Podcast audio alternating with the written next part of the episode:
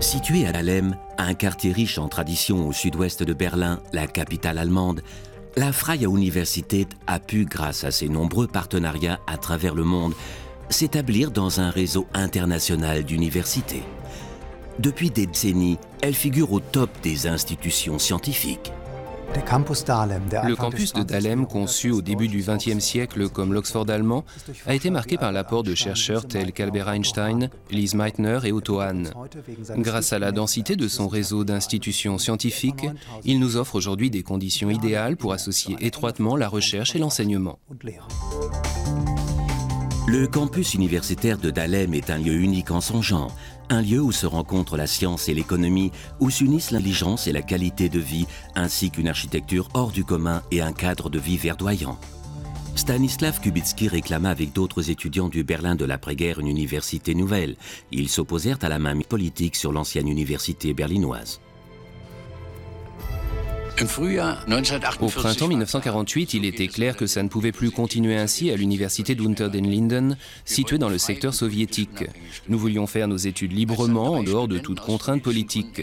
Ce qui a fait déborder le vase, ça a été l'expulsion de trois étudiants pour des raisons politiques. Avec 2000 étudiants, nous avons exigé la création d'une université libre dans les secteurs occidentaux. Quelques mois plus tard, le 4 décembre 1948, la Freie Universität fut créée par des étudiants et des enseignants-chercheurs. L'université a été créée pendant le blocus de Berlin et le pont aérien. Nous manquions de tout, de livres, de téléphones, de chaises. Certains cours ont eu lieu à la lueur de bougies en raison des coupures d'électricité. Les alliés américains et des hommes politiques berlinois ont soutenu la Freie Universität. L'idée scientifique de Humboldt et la liberté académique purent ainsi être préservées dans cette ville.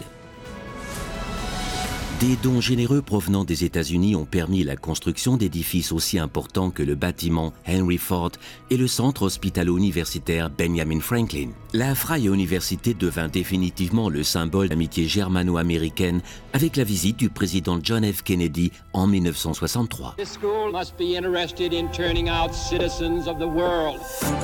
L'université s'imposa rapidement et jouit dès les années 1950 d'un grand prestige aussi bien en Allemagne qu'à l'étranger. À la fin des années 60, elle fut un des théâtres majeurs du conflit entre les générations. Tout en admettant l'excès de zèle politique de ces années-là, admettons qu'à l'époque, c'est Dahlem qui avait impulsé les revendications vers plus d'ouverture, d'égalité en droit et de démocratie en Allemagne. Après la chute du mur, la Freie Université s'est repositionnée dans une ville désormais réunie grâce à son remarquable profil international. L'année 2007 a été déterminante pour le rayonnement de la Freie Universität. Elle fut l'une des rares universités en Allemagne à obtenir le statut d'université d'excellence. De concert avec nos voisins extra-universitaires, nous créons sur le campus de Dahlem un pôle de recherche scientifique au rayonnement international.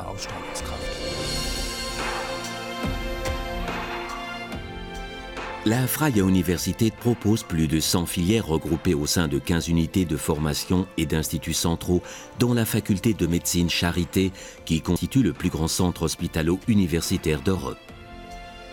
Le programme de cours en sciences humaines qu'abrite le Dahlem Humanity Center est unique en Allemagne.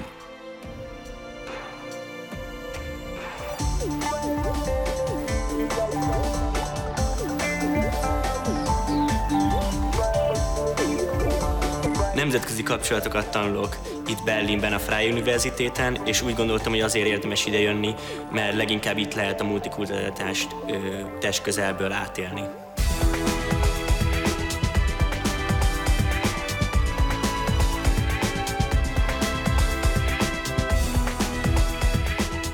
Deze universiteit biedt veel verschillende cursussen aan.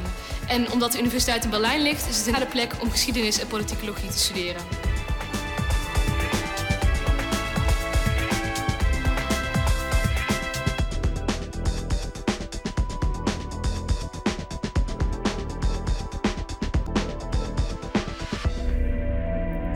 Les UFR Sciences Naturelles à la Freie Université de Berlin font de la recherche fondamentale et appliquée et sont intégrés dans des réseaux interdisciplinaires.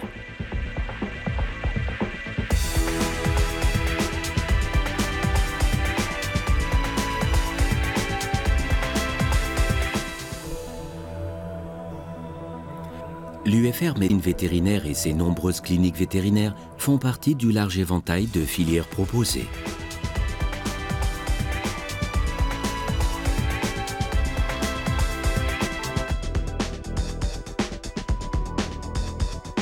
De nombreuses personnalités issues du monde de la science, de la politique, de la société et de la culture ont visité la Freie Université, y ont enseigné ou y ont fait des études. Le profil international a dès le début joué un rôle majeur.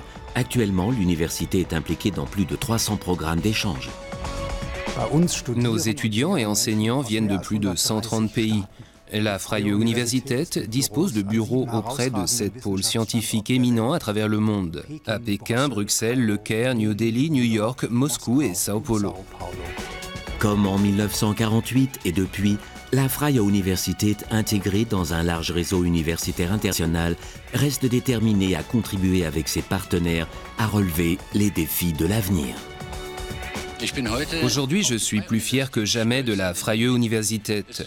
C'est agréable de voir que cette université, créée dans des conditions si difficiles, est devenue un pôle scientifique de référence.